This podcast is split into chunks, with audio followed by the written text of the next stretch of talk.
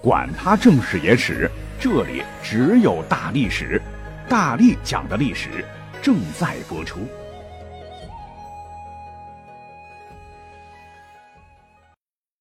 大家好，我是大力丸。本期节目是咱们《历史未解之谜全记录》的威力加强版啊。说起人体解剖，这让很多人都是避之唯恐不及，觉得血淋淋、挺可怕的。在西方啊，那是受尽自宗教和道德的根深蒂固的偏见，可谓是历程艰辛。可是呢，正是得益于人体解剖学，才使得人类医学呢发生了惊天动地的巨变，挽救了无数人的生命。可以这么讲，我们如果没有人体解剖学的发展，穿越回两百年前做一场手术，哪怕是简单的阑尾炎手术，绝对有两百种可能死于医学的落后。所以，人体解剖乃是医学进步的标志之一。可是呢，在很多人的印象当中啊，这应该都是源自于西方的先进技术吧？咱们中医主要就是望闻问切，抓几服药，然后穴位上来个针灸，搞搞推拿、按摩，是不可能动刀子的。其实，这绝对是对国粹一种错误的认知。真不是吹哈。咱们中国有关于解剖的历史记录，最早可以追溯到春秋战国时期。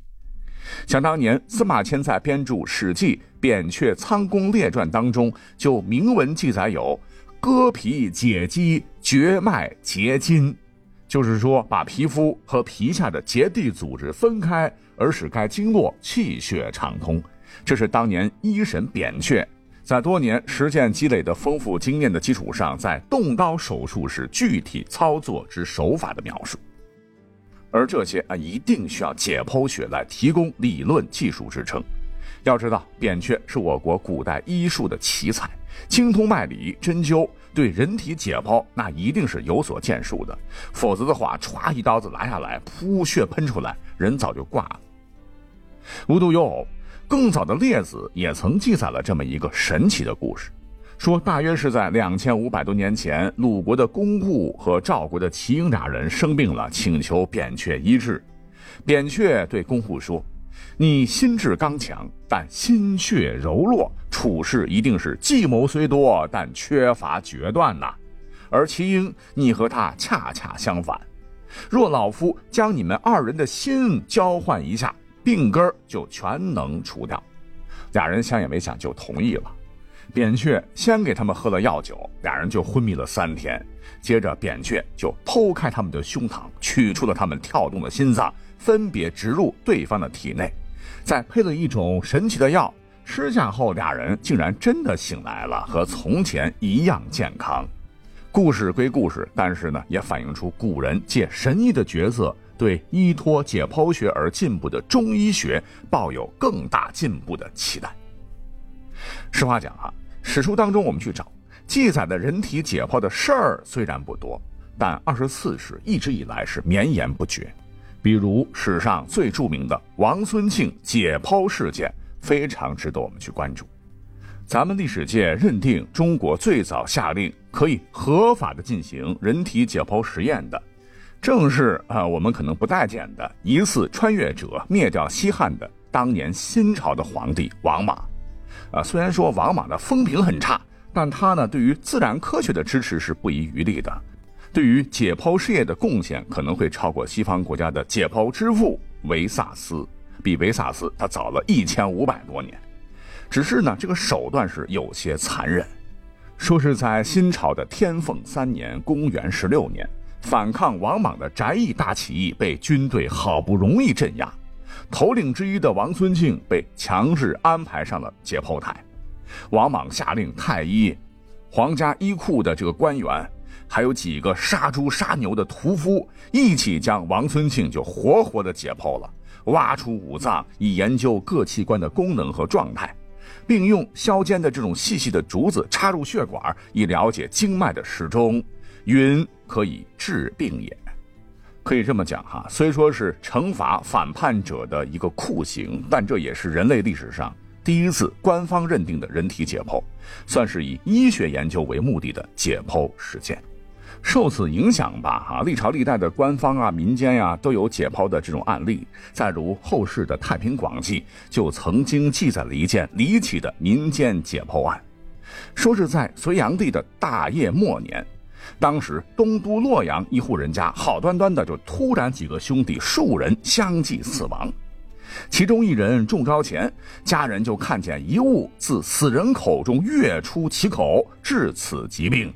那这个人呢，就临终之时特意嘱咐家人说：“吾气绝之后，便可开吾脑喉，是有何物，欲知其根本。”那他一挂呢，其弟子遵其命开颅视之，于是脑中得一物，形如鱼，且并有两头，遍体悉有肉鳞，这长得很像那个什么异形啊啊，很可能是不知名的一种寄生虫啊，所以在这里提醒大家别乱吃野味。那限于当时的医疗技术，令当时研究案宗的郎中们百思不得其解。而后唐朝，哎，又有一位国君对人体解剖啊自然学是蛮感兴趣，并亲自督导，竟然使得古代的刑法受到了重大的影响。据《新唐书·刑法志》记载，在贞观四年，就公元六百三十年，啊，当时的皇帝是爱民如子的唐李世民。他是无意间阅览图书图册时，竟然看到了一张奇图，唤作《明堂图》。呃，这是在前代解剖实践和临床门诊经验的基础上所绘制的人体经络经学的图像。细心的他研究后就发现，人的心、肝、脾、肺、肾五脏的经络怎么都附着在脊背上，是大为吃惊。而后。他又详细观览了人体穴位图，是面色沉重，立即传旨要昭告天下。原来在大唐律法中多用笞杖之刑啊，即用板或金条抽打犯人的背部或臀部。那如图所示的话，重要脏器都在背部，衙役们如狼似虎啊，行刑的时候，这水火棍使足了劲儿抡下来啊，肯定会震动五脏，会导致伤害性命。其实李世民想的没错的了啊！如果按照现代医学来讲，绝对是科学的。重力攻击背部，那背部的肌肉、颈椎骨骼、内脏有肺、心脏、大血管，向下累及肾脏等，都会受到重创。严重的肉体凡胎啊，那一定得七窍出血，毙命当场。所以太宗就觉得，若是重刑死罪，哎，死了也就死了嘛。但对于一些罪轻者，若是还要猛力拷打其背部，很可能会将其活活打死。哎，这就是草菅人命啊！于是就下诏，从今往后问罪的衙门均不许吃杖罪囚之几倍。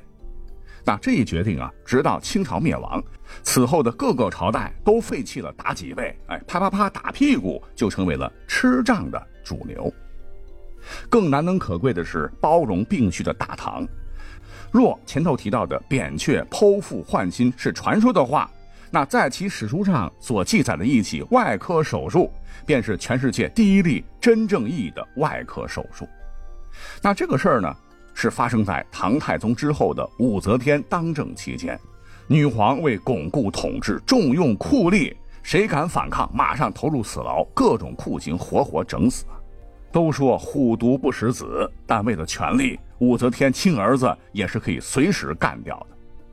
由于当时啊，李唐势力是蠢蠢欲动，他很怀疑太子李旦暗中勾结反叛势力想谋反，便指示啊最为手段狠毒的酷吏，将太子府中几位贴身家仆通通投入牢笼，将来俊臣所著的《罗织经》里记述的九大酷刑。什么喘不得、突地吼、着急沉、失魂胆、石通反、反噬石、死猪仇、求己死、求破家，全上了一套，折磨的被囚之人是求生不能、求死不得，哀嚎连连，是希望得到太子谋反的公数。但令人敬佩的是，太子这几位家仆虽筋断骨折、奄奄一息，但忠心护主，宁死不愿诬陷李旦。见死无罪证，这武则天呢仍然不放心，想一劳永逸的将儿子除掉，以绝后患。其实啊，当时宫中还是有同情太子的，就赶快将消息传出。那就在李旦危在旦夕之时，太子府里当中有一位普通家仆，唤作金安，乔装打扮之后，竟然持刀啊闯过关卡啊，进入了审讯太子一党的刑堂，当着主审官众人的面。说太子没有谋反，是被诬陷的。我用剖心可以来证明。斜插出来一大活人，那旁边的人还没来得及反应啊，噗，一把尖刀已经被他当场刺入胸口啊，鲜血是汩汩的流着，倒地气绝。消息很快，可能不用一个时辰，武则天就知道了。他虽然是心狠手辣，但也是大为感慨。忠义啊啊！马上就命令宫中最好的太医前去医治。太医呢，也是第一时间赶到现场，将金安胸膛中流出来的脏器小心翼翼地放回体内，用桑白皮牵引缝合，并在刀口处敷上了独家秘制的止血药物。一夜之后，您猜怎么着？这个金安呐，竟然真的是起死回生了。在这个故事当中啊，我认为金安可能是侥幸活下来的，胸膛是真插刀了，但身体素质好啊，当场只是休克。在失血还未达到致死量时，太医及时赶到，一系列操作啊，虽然听起来很原始，但完全符合现代外科手术的做法。先将脏器放回去缝合，对创口做处理。可是呢，这个文中啊，只说金安活过来了。有没有被感染呐？啊，有没有并发症啊？最终愈合如何呀？史书没有交代。但这次政治阴谋所导致的血案，却意外的成为了历史上罕有的一例外科手术。那后世的统治者可能也看到了啊，古代对于人体解剖的涉猎和发展，对医学是有贡献的。那在北宋呢，人体解剖学就有了长足的发展。政府呢，曾先后组织过两次大规模的人体解剖。主要就是刑犯了哈，为后世留下了如《欧西范五脏图》和《存真图》两部珍贵的人体解剖学图谱。人体腹腔内脏的正面、背面和左右侧面全图、泌尿系统图、人体消化系统图等都有着极高的应用价值。那对于大夫医术提高是大有裨益呀。如宋朝也曾记录说啊，曾有一位军队中的军医叫做张继。在观察了一百多例解剖的尸体之后，用针是无不应验，使得医术大为提高。云云。等到了清朝的时候，有一位著名的医学家叫做王清任，前赴后继，悬壶济世啊！为了救治更多的病人，将家中所有的活禽家畜全给解剖了，更是很痴迷的去刑场观察凌迟啊、活剐呀、腰斩这样的酷刑，不是变态啊，是为了了解人体的构造。甚至有一回，为了弄清楚人体的横膈膜到底是个啥组织，专门向处理死刑犯尸体的官员求教的。